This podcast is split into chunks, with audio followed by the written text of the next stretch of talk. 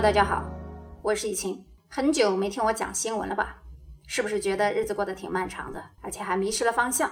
那么今天就让我们大家过把瘾，先跟大家聊一聊这二十多天以来发生的重大的事件。最后我们谈一下 AI 人工智能。大家有没有发现喜马拉雅多了一个功能，就是听音频的时候？如果你点一个按钮的话，它会自动翻译成主播的声音。虽然它的抓取听力的能力和 Google 的翻译软件一样不够精准，但是大部分的内容，也就是大概有百分之七十内容吧，差不多。所以呢，这对于很多听不懂或者说需要重复听节目的人呢，是一种帮助，也是科技在初级的人工智能在生活中的应用的一个例子。当然，最后我们今天会探讨深入的人工智能和未来的方向。首先是十二号的消息。美国力推的二零二一年美国创新与竞争法案对华其实是不利的，所以具体的内容主要还是围绕的包括芯片和五 G 开放、无线接入网、紧急拨款，体现了零和博弈的地缘政治思维。但是其实目前五 G 竞争还在阶段之中，到二零三零年，五 G 可能无法满足所有的需求，所以更早的有人提出，从二零二五年到未来的几十年。六 G 的竞争被提上了日程，因为六 G 有望提供全球的覆盖、更好的频谱效率和能量效率，以及更低的成本，包括智能控制水平和更强大的安全性。那么，传统的通信架构往往依赖于人的经验，而未来六 G 则可以用 AI 和深度学习技术去辅助设计架构。另外一方面，通信当中很多高复杂度的问题，也有望通过 AI 和机器学习降低求解的复杂度，如大规模的 MIMO 中的信息估计、SCMA 中的码本设计问题等等。那到了六 G 时代，AR 的技术应该应用将会无处不在。这也是为什么我们今天的节目最后会特别的剖析 AR 和虚拟世界，包括元宇宙的问题。可能有人会在等我讲孟大小姐回国的事儿。首先，我想问大家几个问题：她回国，你涨工资了吗？你住房变大了吗？你股票涨了吗？这几天股票美股暴跌，国内 A 股也不怎么样。那么如果没有的话，你嗨什么嗨呢？另外，任何国家，注意我说的是任何国家，不包括美国和中国啊。世界上所有的国家能够让他们国家的九成人口看见的新闻，那都不是新闻，因为所有的世界上的人口只有百分之十是清醒和有脑子的，这也是常识。任何政治事件背后的交易绝对不能放到台面上来讲，所以我就不能谈论这个事情。否则的话，我弹出来也是谎话，那你听了干嘛呢？那十月二号的消息，在所有的国家科技经费开支上，以色列排世界第一，其次是韩国，接下来是日本、美国和德国，中国是第六。在未来，中国会加大投入科技军备的开支，来缓解之前从科研到科技到生产链的资金投资分配不均的问题，因为研发很多时候需要的成本和资金投入是最大的，但是之前中国是不平衡的。那么拉电的问题，我也不能透露太多呀。肯定我不会写出像那种公众号去下一盘大棋的那么跪舔的要饭的文章。其实其中有一个重要原因是要达到一个碳中和，也是跟污染有关。那么我不想去谈这个原因，我想说一下后果，就是对制造业肯定是有一定的影响的，尤其是那些大量需要电能的企业。但是这样的事件是否对投资者的心理和信心产生影响呢？大家自己去体会一下。二十大和入场肯定是大事儿了，但我也不能谈啊。所以这个世界我能好好的活着，而且还能。不需要当太监那样，肯定还是需要一点智慧的嘛。潘多拉的盒子最近揪出来不少高官和财团，list 的名字也非常的敏感，大家去查吧，反正网上都有。有兴趣的、充满智慧的朋友可以加我的微信 m o n a m u n g i a，加我的群呢，交了那就会方便很多。最后提一下科技界的一件大事，就是关于人工合成淀粉的事儿。简而言之，就是人类通过了光合作用，不需要种地，也不需要水培仓，只需要二氧化碳和氢气互相进行化学反应，就能产出淀粉，也就是多糖。那未来是否可以解决粮食危机问题呢？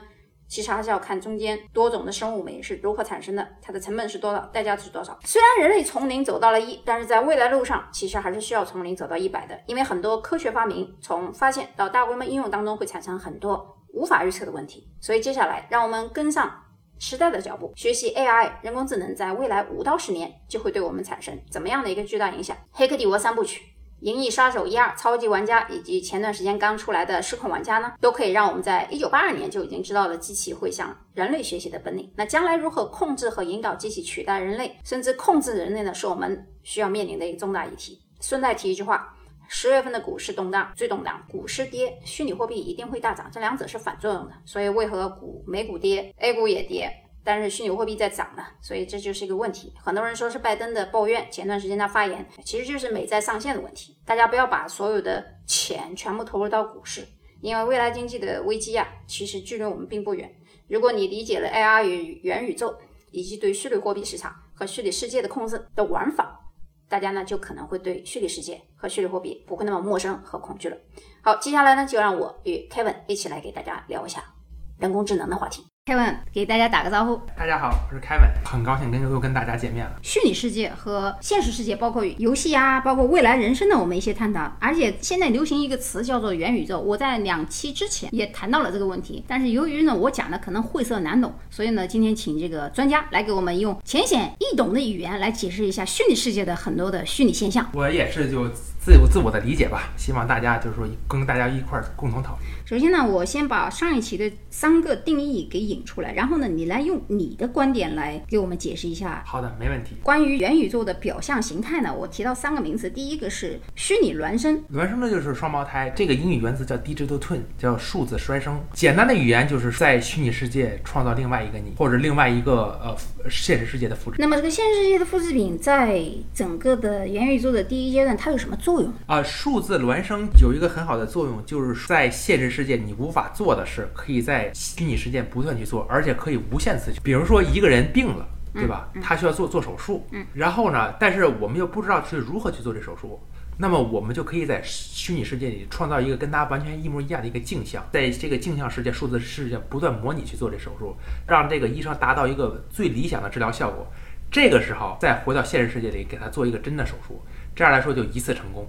那这么说的话，从成本学上来讲，其实它的相对比较便宜。没错，因为在这个游戏做手术这个东西，我用这个举例，你在现实世界你就是一次就是 life and death 生与死一锤子买卖，但是我在虚拟世界可以无限的去去尝试。很早的时候听老人讲啊，这个 twin 啊，就是双胞胎啊，不管是姐妹还是姐弟，包括龙凤胎，他们其实之间有一些生理的感应。当然这个是玄学了，也不一定有什么科学道理。但是呢，可以让他们去做一下实验。但是这个就是你刚刚讲的，这个风险太大，也生与死。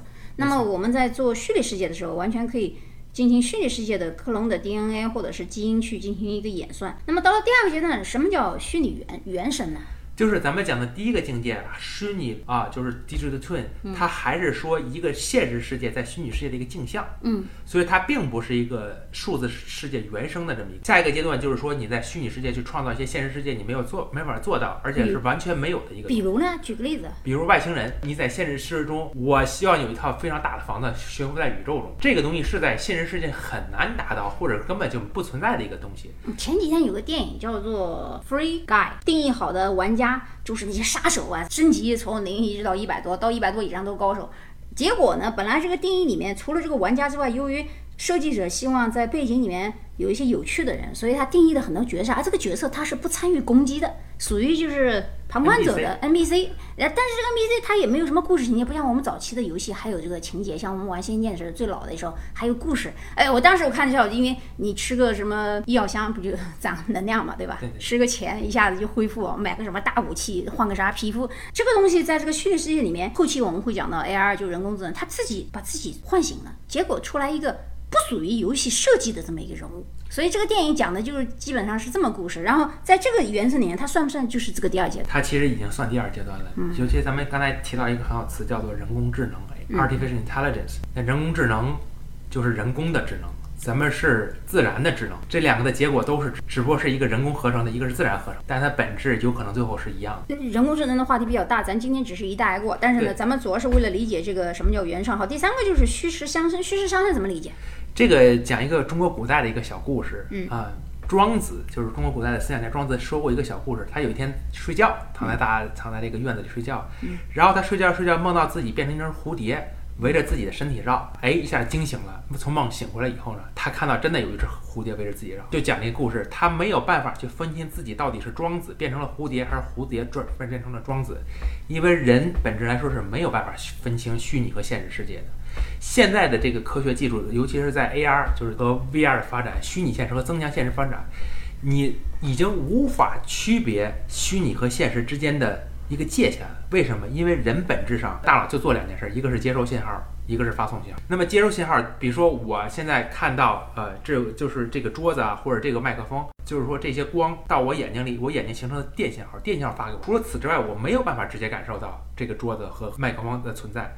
而我如何去和这世界互动的，都是我大脑产生的电信号去激活我的一些肌肉细胞，然后我的肌肉去抓住这个，这是我一个发送信号。接收信号和处理信号是人类和外界互动的唯一的两两种方式。如果增强现实，包括咱们有一种芯片，也就是说你的大脑的电信号其实发到芯片或者你接收的芯片，你已经无法分现实、虚拟中还是现实中，因为你对你来说，他们都是信号。那我们还是人不？这是个很好问题，这应该留给一个哲学家来讨论，我们还是不是人？所以这就引出一个很好的一个呃，很一个当时一个一个老电影，一显已经二十年前演，就是《黑客帝国》。嗯，《黑客帝国》第一部讲的故事就是讲那个尼尼欧，也就是这个主角，生活在他以为是一个现实生活中，后来他有一天醒来，发现其实他生活在一直是一个机器人给他产生的一个虚拟世界，从数学角度讲，其实它是矩阵嘛。我们看那个《黑客帝国》的名字其实是英文名字，叫 The Matrix。对没错儿，因为矩阵就是信号处理的一个基础，都是矩阵。从一个空间转到另一个空间的例子。没错，矩阵的定义就是你给我做一次空间转换，它就是就是就一阶矩阵，就是二阶矩阵。嗯，对。二十年前第一次看《黑客帝国》的时候，我们深深的被那种新的思维所吸引。其实我觉得在那个年代，估计有很多人并没有完全理解那个真正的电影的意思。但是你说现在社会，我觉得大部分人可以理解这个概念。为什么？大家想一想，现在我在听我们收听我们的节目，你在面对的是你面对你的手机，所有的信号都是从你的手机发出来的，并没有真实的面对我们两个人。但是你你是你好像就在我们这两个人的身边。我们发送信息的时候，群里面每个人发一个信息，我跟他们讲，一定要发有用信息。我们抛开那些其他无用信息的话，你比如说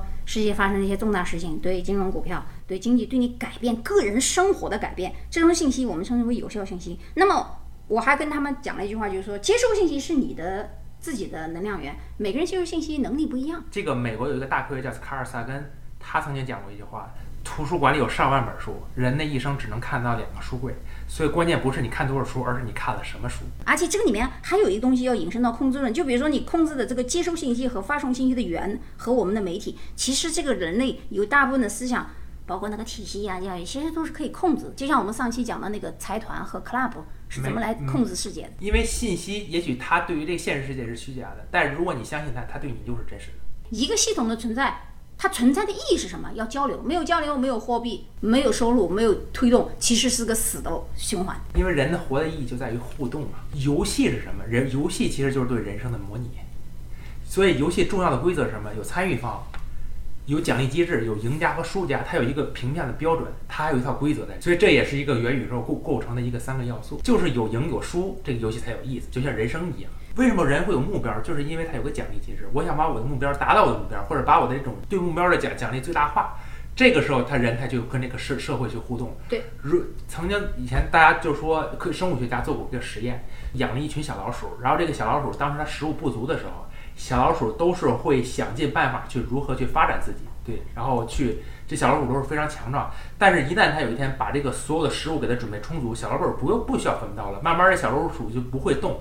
它一旦不会动了之后，它也就对活没有动力，它所以它这个种族会迅速的消亡。那这么说的话，其实这个也可以适用于人类啊。人类如果没有激励机制，我们会也会消亡吧？我们咱们也会消亡。对，人类之所以能存到现在，其实咱们想象，咱们的祖先其实都是为了生存嘛，为了活下去，然后为了把自己的利益最大化。阿尔法狗那个公司 DeepMind 最近出了一篇文章，讲构成生命体的最最重要的是，它为了把这目标最大化，才会有构成有智能。因为有智能，我要去做一件事，必然要达到一个目的。我们下面要谈一个广义的爱这个定义。爱其实这就跟咱们刚才元宇宙讲的，对吧？有激励要素是一样的。柏拉图认为，爱是什么？爱是我要追求一个东西，我得到而没得到的这个。如果这东西我完全得到了，我不爱了；这东西我完全没有希望得到它，我也不爱。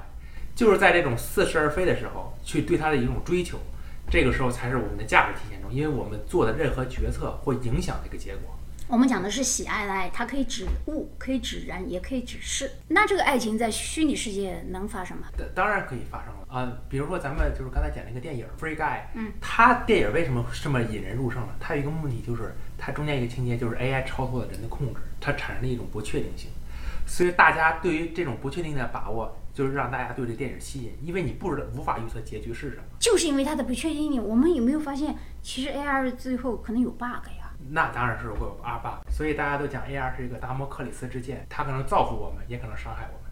好吧，今天这个内容聊得也蛮丰富多彩的，我们下期节目再见。